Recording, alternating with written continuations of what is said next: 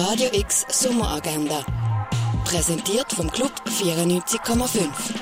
Es ist mal wieder Montag, heute der 21. August und das kannst du heute kulturell erleben. Im Film Jeanne du Barry verliebt sich der französische König Louis XV.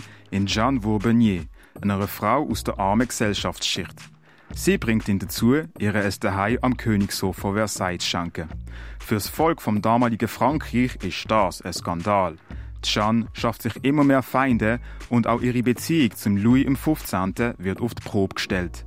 Jeanne du Barry läuft im Kultkino am halb eins, am drei, am viertel ab sechs und am viertel vor neun.